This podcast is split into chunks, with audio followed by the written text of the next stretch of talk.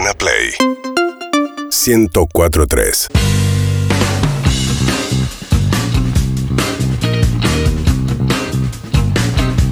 Y bueno, es un miércoles muy especial. Hay un solcito que baña la terraza. Está Federico Vareiro, Agustín Genoni. Hoy nombres y apellidos. Buenas tardes. ¿Qué tal? ¿Cómo le Perfecto, presentes aquí. Buenas Matías. tardes, Fede y. Agus. Buenas ¿Cómo les va? tardes. Qué lindo verlos, che. ¿Todo bien? Ah, mira Stevie Wonder. Bien, es una jornada súper emotiva por diferentes motivos y creo que esta búsqueda en la columna ya nos predispuso, ¿no? Un poquitito. Sí, sí, hubo un par de adelantos. eh, con un, es sobre un músico en los que con, con conectamos de lleno, seguramente mucha parte de la audiencia también, seguramente ustedes también, con una canción que es Gabriel Ruiz Díaz de Catupecu Machu. Eh, y esta columna es una especie de celebración eh, a un músico que admiramos, casi como una especie de acto de justicia que sentíamos que era inevitable hacer alguno de estos miércoles. Sí, y aparte algo que también nos pareció importante. Primero esto, nos conectaba sin saberlo. Nosotros nos conocíamos y probablemente, eh, no sé si, si te pasa eso con amigos de grandes, que estuviste en un mismo recital y, y claro. te enteraste a- años más adelante. Claro. Eh, y por otro lado también como... No creíamos necesario esper- esperar una, una efeméride, un, un cumpleaños. Me gusta más así. Nos parecía que estaba bueno, dijimos, che, loco, la, la hacemos, la hacemos, pintó y salió. Así que Excelente. contento por eso, che, también. Aguante. Buenísimo, buenísimo total. Aguante. ¿Ustedes todo bien? Súper bien, súper bien. bien. Tengo, tengo mucha curiosidad porque es, es una, es una figura, es, es, es un póster que se fue agrandando, el póster de, de Gaby Ruiz Díaz, me parece. Sí, total. tiene más de mito que de, que de realidad, porque Claro. yo a Catupecu los vi tres, cuatro veces. No sé, si es una banda que vi tanto. Pero yo los vi bastante en vivo y siempre uno cree que en la figura de Fernando estaba el showman, que de hecho lo estaba, pero el chabón Claro. era un personajón para mí arriba del escenario. Y lo vi Totalmente. en distintas etapas, la etapa de Dale y la etapa de Cuento de Capitán, no sé, eran distintas, los looks de él eran distintos Sí, total. y en todos era como medio, bueno, esta cosa del bajista también, viste, como parece el instrumento está como adosado al cuerpo, Sí. son como una especie de, de- de- de ser medio amorfo, no Y son sé, un pero- bajo con patas. Sí, pero me, me gustaba mucho verlo arriba del escenario. Aguante. Sí, la idea es esa, como celebrar distintos momentos y un poco, de alguna manera, también entendiendo que no estaba en el spotlight, si quiere, de una banda No, como Catupecu claro. y Fernando ocupando un lugar que es el, el lugar que, que le corresponde. Y también nos gusta ir a indagar ahí, encontrar como cositas, encontrar detalles en estudio. La, la- la columna va a estar también nutrida de algunos testimonios, eh, que está bueno porque es- son dos testimonios que son uno bien de adentro de la cocina de las canciones y uno bien de afuera con la periferia eh, y un punto de la vida de Gaby. Me, gust- ah, me gustaría particular. aclarar lo obvio, que nadie está diciendo, digo, porque. digo, díganlo ustedes, si no. eh, No, no, no. Que falleció el 23. Sí, Ah. Tuvo un accidente, Claro. iba con César Andino, el cantante de, de- y- de Cabezones, eh, tuvieron un accidente. Estuvo, desconozco, digo, porque seguramente ustedes 15 lo años, prepararon. creo, ¿no? 15, sí, 2006. 15 años Sí. estuvo postrado, no sé qué término utilizar, ¿no? Sí, y, y pasó el último tiempo en Santa Fe con, con su mamá Dominga y murió el 23 de enero, Día de- eh, Nacional del Músico, y por el cumpleaños de, de Spinetta. También de eso vamos a hablar en un ratito. Gracias, Matías, Bien, por la bien. aclaración necesaria. Sí, sí. Y vamos directo a la música, así nos ponemos Vamos. en clima. Por favor. Elegimos una canción que creo que también acompaña este contexto de todo, de la celebración y también del clima que sucede hoy. Arrancamos, Gonza, ¿cómo estás? En el 1, Catupecu Machu. Nos metemos de a poco del otro lado, escuchando un poco de la vida, de la obra, de lo que nos gusta. De Gabriel Ruiz Díaz. Una vez eh, Fernando dijo en una entrevista que se acercó a Gaby y le dijo, che, eh, quiero formar una banda. Y Gaby le dijo, yo ya estoy, el que faltaba medio que, medio que eras vos. Claro, claro. Y ahí nació Catupecu Machu en el 94. Eh, más o menos dos años tardaron en empezar a circular algunos demos, algunos cassettes, todavía cassette, todavía daba vuelta al cassette, eh, muchos de ellos grabados, de hecho, en la, en la sala, lo que ellos llamaban la sala, en Yerbal al 5800, siete cuadras de la estación de Villaluro, lo cual también tiene una impronta muy grande en la identidad de, de Catupecu Machu. Eh, Clemen, si yo te digo el 2, el 8, el 86, el 88, Todos bondis, todos, me Todos bondis. todos bondis que pasaban, por lo menos yo soy de caballito, iban todos para esa zona. iban todos para esa zona. Y si de esa zona iban para Caballito, ¿a dónde podían ir un punto medio neurálgico del intercambio musical? Ah, el Parque Rivadavia. Parque Rivadavia. Ibas a Parque Rivadavia, te acercabas a un señor que vendía o que entregaba el cassette de Catupecu y en el 2 podías escuchar algo así.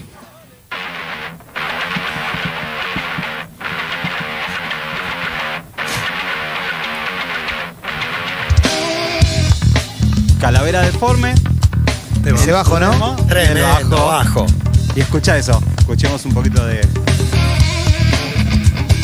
Clima 100% Catupecu Macho. Me gusta eso, de ir a- al Parque Rivadavia a encontrarte con un cassette de por ahí un par de locos que estaban a dos cuadras encerrados en una habitación grabando esto. Eso me gusta. Un casetito de tapa negra, creo que era. Era un cassette donde estaba, ya estaba Moyer, que es el, el, digamos, como la, la figura del logo de Catupecu Machu, que también expresa mucho de la onda, de esa cuestión del Moyer, de tirarse. Visualmente Catupecu Machu también te entraba mucho con los primeros logos, Sí, la palabra, el, el dibujo este. Era un, cas- era un cassette donde estaban haciendo así como una especie como de, no sé si de baile, de ritual, de muy, muy Catupecu Machu. Todo pasa, todo queda, Calavera Deforme, que lo estamos escuchando. Tres deseos, el lugar, Dale, Elevador, Come Together y Lady Sol, que lo escuchamos hace un ratito. Acompañaba ese primer cassette que empezaba a dar vueltas por Parque Rivadavia.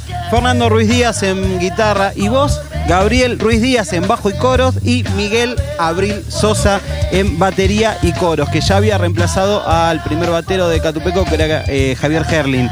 Eh, grabado en el estudio de la sala, técnico en grabación, quien era Gabriel Ruiz Díaz, ya también metiendo mano eh, en, en toda esa. Y lo cual le da otro lugar dentro de la banda, ¿no? Sos el bajista y el, eh, el- el productor. digamos. El cráneo, total. Ayer compartíamos el adelanto también a cuento de, de una publicación que, que voy a subir más tarde sobre Gabriel a, a mi cuenta de Instagram y me empezaron a llegar un montón de fotos de esto. De yo grabé en la sala fotos con Gaby en los 90 Sí, y dije, claro. wow, qué zarpado. Esto lo pueden encontrar en el canal de Juan Pablo Moto en YouTube. Está subidito Al demo. el demo que está bárbaro y lo pueden escuchar, lo pueden disfrutar. Hacemos un- una aclaración. eh, esta, eh, esta columna, aquel que pueda y, y quiera entrar a YouTube la va a poder ver porque Y en Twitch va a haber, y en Twitch también, en Urbana Play, va a haber pequeños cortecitos que van a ser como los testimonios de siempre, pero van a tener video eh, en algunos clips que, estuvimos armando. Bien. Si hablamos de Gabriel Ruiz Díaz, hablamos de Catupe Cumacho y hablamos de un bajista increíble y de un montón de cosas más, de un productor increíble y de una mm, cabeza que eh, entiende y entendió muchas veces cómo traducir una versión a otra. Por ejemplo, en el 03 nos vamos al año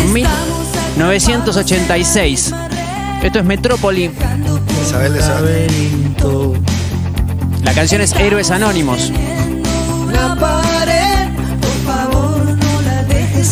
Decime que es de los 80 sin decirme que es de los 80. La guitarra de Ulises Butrón también, ¿o no? Sí, Exactamente. exactamente. Richard Coleman, Ulises Butrón.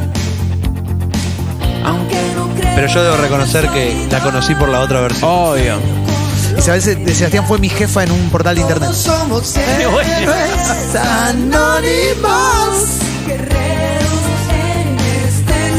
Y la otra versión que menciona Juan es, es una de Catupecu que tiene como otra intención.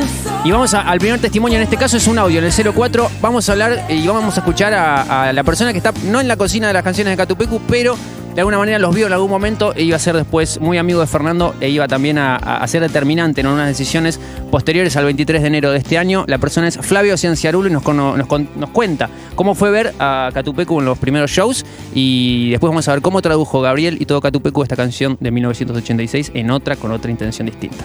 Hola, ¿cómo estás? Bueno, Gabriel, para mí, en principio es un gran honor que Fernando reiteradamente me mencione que he sido un referente para él. Sobre todo porque he visto, he escuchado la clase de músico que es, que en cada disco está. Tuve la suerte de verlos en vivo una vez que fui a ver a la banda de mi hermano musical Rodman y antes tocaban unos jovencitos Catupecu Machu y desconocía la banda por completo y cuando vi la, la energía y el magnetismo y la combustión que creaban en el escenario, ya causándolo para, no sé, 50 creo que éramos, como mucho, sonando ellos mismos, no sonando a otras cosas. Pero esas cosas se ven en las bandas que lo tienen. Dije, bueno, esto va a detonar.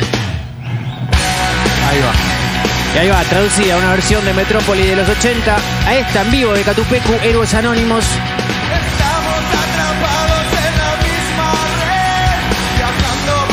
Con un empuje, ¿no? Un empuje total, eh, un dominio también de. Es una máquina. es una- el bajo es lo- una máquina siempre. Con los covers ganaron siempre, me parece. 100%. Ahora vamos a abrir esa hicieron puerta. muchos, pero los que hicieron fueron gol. Excelente. Gol. Y también, eh, bueno, todo Catupecu, pero ahora estamos hablando de Gaby, tiene esa cuestión de motorizar mucho el vivo, de ir para allá, de ir para acá, de ponerse la guitarra en muchos momentos, de eh, hubo una época que estaba con auriculares en vivo. Shows que hicieron Sí, sí. menos eh, guitarreros y más eh, experimentales. Tengo la imagen de, de algún show donde se, en un momento soltaba el bajo y dirigía cual director Sí, de orquesta. Exactamente. Vamos a ir ahí porque en el 05 no esa versión, pero sí hace show en obras. Esto fue el 15 de, dic- 15 de diciembre de 2001, cuatro días antes Del, de- del estallido. del estallido absoluto.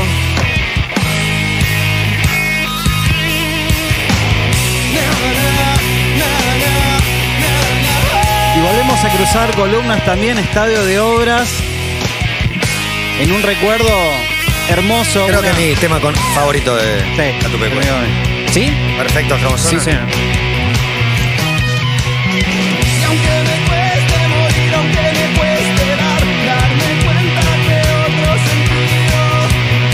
La línea de bajo bestial. Tremendo, tremendo, tremendo. Hoy es de esos días donde me gustaría estar tirando unos gritos con esta canción.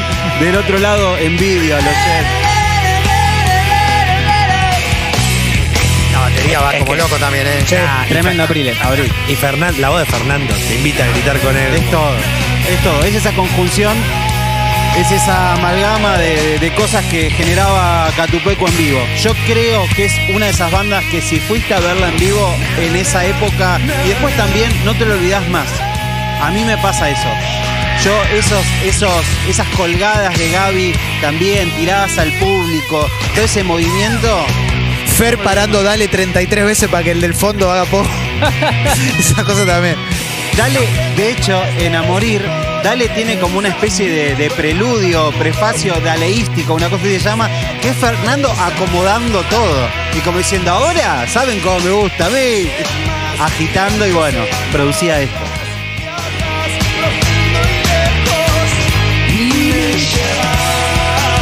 Pero bueno, abramos un poquito la puerta de, de versiones. Ya escuchamos un poco Héroes Anónimos. Cada uno por ahí la tenía más por Catupecu que por la versión original. Vamos a otro cover, otra versión que creo que impacta directamente en nuestras almas en el 6. Si de versiones, si de cuestiones que también representen a una generación por todos lados. Porque a algunos la representó por Masacre, a otros nos llegó por Catupecu Machu.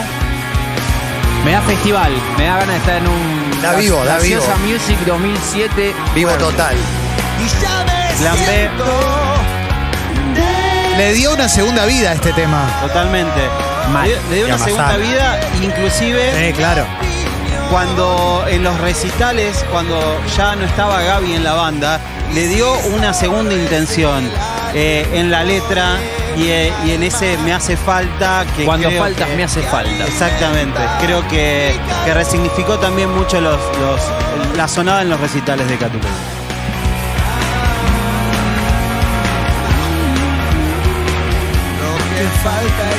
Y es una versión muy fiel también, pero con la impronta de ellos. Y vamos a repasar otra versión de otro clásico, esta vez sí, de un clásico que caló un poquito más hondo en algunos corazones en el 7. En el de Gaby, por ejemplo.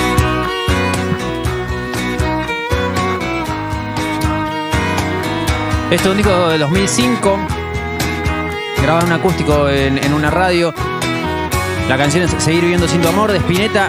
Antes de que arranque en el disco, o sea, cuando termina el track anterior, se escucha la voz de Gabriel que dice: Vamos a hacer ahora una canción de un músico que nos gusta. Y hacen esta. Y también, si hablamos de segunda vida, esta canción, obviamente, no sin comparar, sin poner podio, sin nada.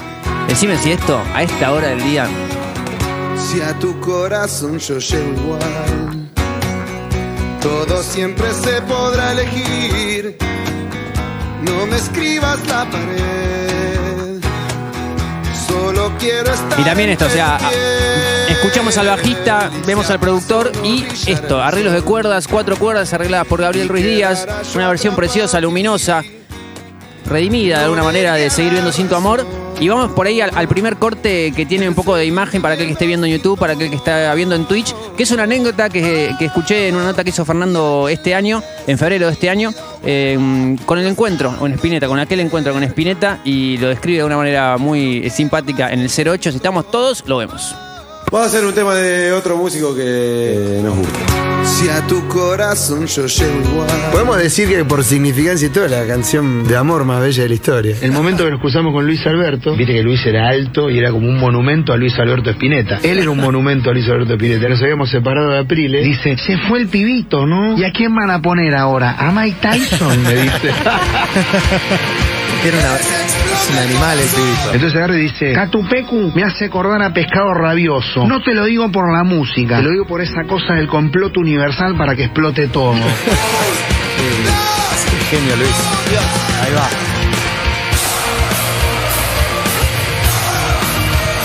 Argentina ese. Por Dios. Argentina. Qué necesidad de estar en vivo en un show. Dios. Hermoso. De este, de este encuentro eh, con, con lo que sucedía con la música, con las versiones y con el impacto que, que- tenía el accionar de Gabriel Ruiz Díaz, nos metemos directamente con el Gabriel productor.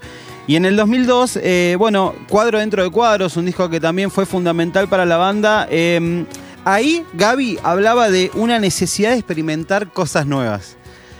Él dice, estuve metido mucho tiempo con la computadora y todas las posibilidades que da y tenía ganas de jugar a otras cosas. Además, ¿por qué todos los temas de todos los grupos tienen que tener bajo? Gabriel Ruiz Díaz, bajista. Con Como ganas- Samir diciendo, che, ¿les parece un asado? No, no sé si te paran. Dice, terminamos haciendo todo el disco sin ese elemento convencional porque nos obligaba a buscar nuevos caminos y nuevas sensaciones. Un tipo en un rol de productor donde... Bueno, tenía un rol. No es Donde- que sin el bajo estaba fuera de la banda. Definitivamente, creo que ese es el espejo de lo que nos daba Gabriel en Catupecu. Total. O sea, Ah, Y siendo el bajista, entendiendo también que podía desmarcarse del- de ese lugar porque tal vez no pedía ese Claro, nivel de bajo. A ver, lo- bajos van a tener los temas, cómo los ponemos, de cómo Claro. usamos, dónde Total. están. De hecho, es un disco que, bueno, que está marcado por el uso de secuenciadores, de samples, Claro, de exacto. distintas cosas. Síntesis. eh, y que le trajo crítica a Catupecu porque era como, bueno, pará, pará, no, dame eso. Dame No, eso que vimos recién, claro. Quiero hacer otra cosa, quiero jugar, quiero ir por otro lado. Y hay algo que lo refleja espectacular esto que estamos hablando, que es el testimonio de Gaby en el 9 Gonza y cuenta lo siguiente. Todas las cosas que hacemos con Catupecu siempre son un quiebre con respecto al anterior. Cuando grabamos Dale fue un quiebre con respecto a los demos que teníamos. Cuando grabamos Cuenta Decapitado fue un quiebre muy grande con respecto a Dale. Y ahora que grabamos Cuadro dentro de Cuadro es un quiebre muy grande con respecto a Cuadros y a Dale. Eh, Catupecu siempre está quebrando eh, los propios límites que, que aparecieron al haber superado la etapa anterior. Esa es la constante de Catupecu. Y ese es el desafío que nos planteamos y ese es el desafío que, que ahora nos eh, trajo hasta acá, hasta lo que es hoy en día cuadros dentro de cuadros. Creo que el show de noviembre en obras es el nuevo desafío de est- esto que tiene una forma tan poco ortodoxa para una banda de rock. Eh, digamos, el desafío es eso, llevarlo ahora a en vivo. Que bueno, todos se van a enterar ahí en obras cómo va a ser esa encarnación. Pero esa cosa, mira para adelante. Yo recuerdo también eh, a Gustavo Cerati diciéndolo todo el tiempo. ¿viste? Ya que- quería hacer un disco acústico y desmarcarme de lo anterior, porque antes también me quise desmarcar de lo anterior. Y toda esa cuestión de, de- de tenerlo claro y de ir corriendo el eje todo el tiempo también me parecía. Y ahí escuchá, escuchá, poné, Gonza, perdón, te voy a- ponelo de vuelta. Este inicio. Cuadro dentro de cuadros la canción Ya es otra cosa. Sintes. es otra cosa. ¿Qué, claro, ¿qué es ¿Dónde eso? está el rock and roll? ¿Qué es eso que suena? ¿Son sintes? ¿Son Sí, guitarras? arreglos, sintes. ¿Son qué es? Yo me lo pregunté un montón de años, así que también para que ellos estén en Twitch y obviamente en las redes se va a escuchar. eh, le llamamos a Macabre, también parte de Catupecu, y le dije, contame por Dios qué es ese sonido, necesito saberlo ya, y nos contaba lo siguiente. El 11, por ejemplo. Puntualmente, cuadros dentro de cuadros, el tema. Mucha gente piensa que es un sample o un sintetizador, el sonido ese. Son muchas guitarras procesadas de una manera errónea, si se quiere, para los estándares de la música y superpuestas. Llegas por mí a un sitio inesperado. El hecho de que muchas guitarras parezcan sintetizadores y a la vez muchos teclados parecen guitarras por el modo que procesábamos todo. Escucha esto. Puntualmente, cuadros dentro. Temazo, temazo, grandes esperanzas también de cuadros dentro de cuadros. Un disco que cambia la piel total. Me imagino a Macabre también como retroalimentándose con Gaby 100%. por la influencia, porque Macabre era bajista, tocaba el bajo Total. junto a tus tos y, y siguieron un camino similar. Total, 100%. Aparte de la amistad, ¿no? Total, total. Y se fue metiendo de a poco, fue como encontrando un lugar en el vivo. Necesitamos un apoyo para, para tener un sostén en el vivo. Bueno, necesitamos que sea parte de la banda, que esté adentro de los discos. Así que le agradecemos a Macabre que lo vamos a seguir escuchando, perdón, Juan. No, no, no, perdón. Iba a decir como fan de Catupecu, Sí. yo sé que hubo cierta resistencia con este ingreso a, la, a los samples o a la música electrónica o a los sintes, pero también había otra vez visualmente otro cambio, lo que decía Gaby antes en Catupecu. Sí. Yo no sé si recuerdan los videos de Gianfranco Quattrini, Sí. como esa cosa, viste, de la banda ya adoptando como que el sonido electrónico no venía solo con la música, sino con la imagen Total, también. total. Sabes que hoy hablaba con mi novia y porque casualmente ella ha ido al obras este que mencionaba que mencionaba Gaby. Y me acuerdo de la situación, de Sí. un poco de la resistencia, porque si no, hoy con el diario del lunes, viste, como somos todos vivos. Y de, esa resistencia en ese momento de decir, che, ¿qué le pasa al sonido de Catupecu? Pero había algo que realmente sí me parece que es la constante.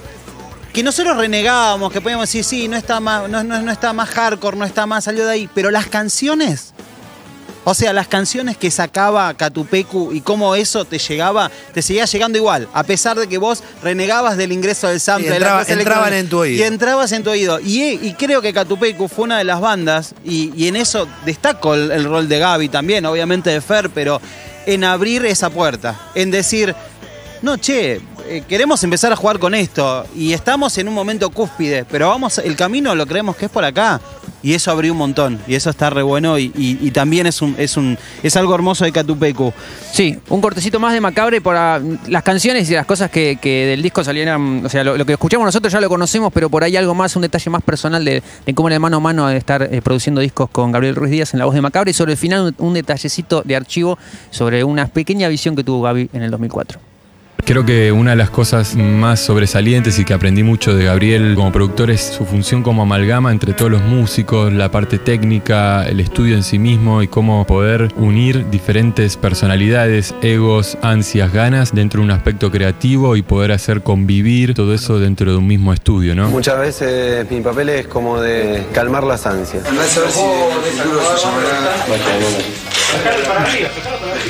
quizás más que Gabriel hoy sea, es el más fuerte. Seis meses después.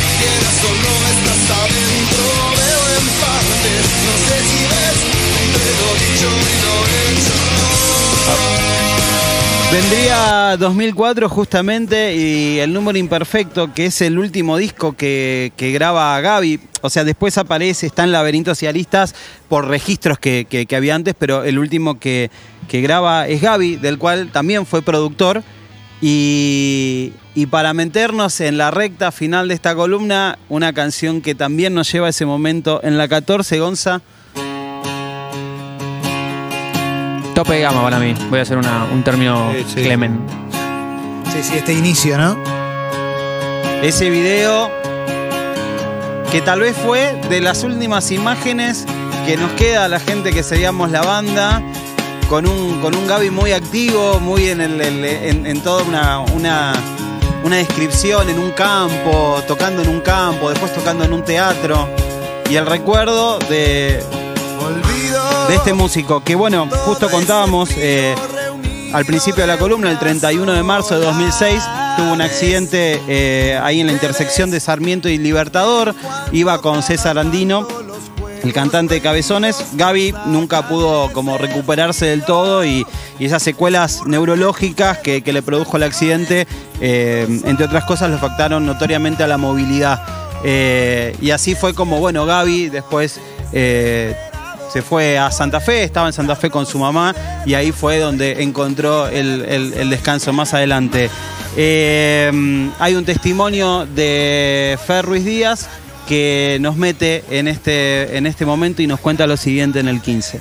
Para mí es muy profundo esto que está pasando porque como falleció Gaby ahora el 23 de, enero, él quería que sus cenizas, y yo lo recordé hace como 18 años, un día me lo dijo que él quería que lo cremen y que sus cenizas vayan a Mar del Plata porque es donde aprendió a surfear y donde conocimos el mar. Y señor Flavio me dice, bueno, vamos a hacer el ritual de los surfistas porque Gabriel amaba el surf. Imagínate que el primer show de Gaby fue Los Fabulosos Kylax en la terraza de ATC, donde era muy chiquito que lo llevó mi vieja. Entonces que el señor Flavio me diga, vamos a hacer el ritual de los surfistas. El ritual de los surfistas, dice Fernando Ruiz Díaz. Tremendo. Nos preguntamos, ¿qué es el ritual de los surfistas? Ya, ya hablamos. Vos, vos- No, bueno, No, no, no sé. Ni idea. Para mí entran con la ceniza arriba de una tabla, pero no tengo idea. Bueno, eh, si hablamos de bajistas, hablamos de Flavio, que ya lo escuchamos. Si hablamos de surfers, hablamos de Flavio, que ya, que ya lo escuchamos, Flavio Cesarulo de los Cadillacs. Le preguntamos, Flavio, ¿qué es el ritual de los surfistas? Eh, y en el último corte nos dice lo siguiente.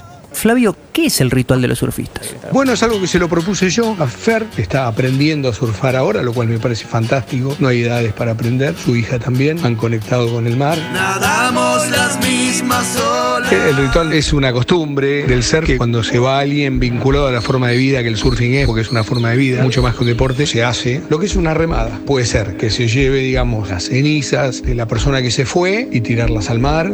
Agua que baña con aguas frescas las costas que te acompañan. Se hace una rondita de surfistas y se tira agua al aire en un momento, se hace un grito y se pueden llevar flores y se dejan flores. Y este deporte extremo terrible que se llama Catupecu, tiene eso, ¿viste? Nos encanta volar alto, como no sé dónde había leído, pero volás alto y estás medio solo a la vez. Lo de Gaby pasó dentro del contexto de Catupecu y no dijimos, qué mierda todo esto que pasa, vámonos a que no suceda más esto. Como lo que te decía del agua que fluye, ¿viste? Y Gaby es agua que fluye.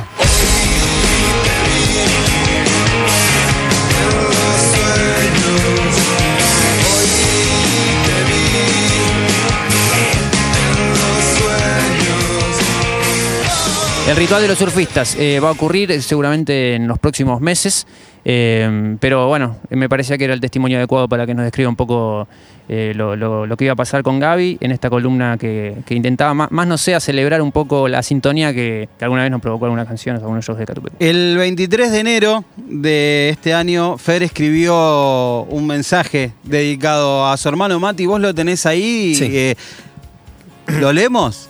Dale, ¿Te da? Lo dejo. ¿lo leo? Sí, dale, dale, dale. Amores, hoy se fue Gaby. Se fue tranquilo, en paz. Gaby el amigo, el hermano, el bajista, el artista, el científico, el músico, el hijo, un animal de la música, un ser amoroso, generoso, bueno, brillante y sobre todo un guerrero. Un guerrero que siempre dio todo y un poco más. Gracias, hermano mío, por todo. Te fuiste hoy en el Día del Músico Argentino. Un día en una entrevista le preguntaban cuál era el disco que más le gustaba de la historia de nuestro amado rock argentino y Gaby dijo Artó, de Luis Alberto Spinetta. Seguramente te debe estar esperando para que con tus cuatro cuerdas mágicas hagas lo que más amaste en tu maravillosa e increíble vida, el bajo y la música. Vuela alto como siempre lo hiciste, hermano mío, hermano de todos. Gracias por lo que diste y nos diste. Y que estés bien, donde quiera que estés, que de seguro será en ese lugar donde el tiempo no corre, donde nada se llama, donde simplemente sos. Buen viaje, hermanito. Hermoso. Gracias, Matías. A ustedes, gracias. Gracias. Tremenda emoción en esta columna. Nos vamos con una canción con una línea de abajo increíble. Se llama En los sueños. Buenas tardes. Gracias. Agua que baña con aguas frescas las costas que te acompañan. Soy agua que fue y hoy está seca para. Seguimos en Instagram y Twitter. arroba Urbana Play FM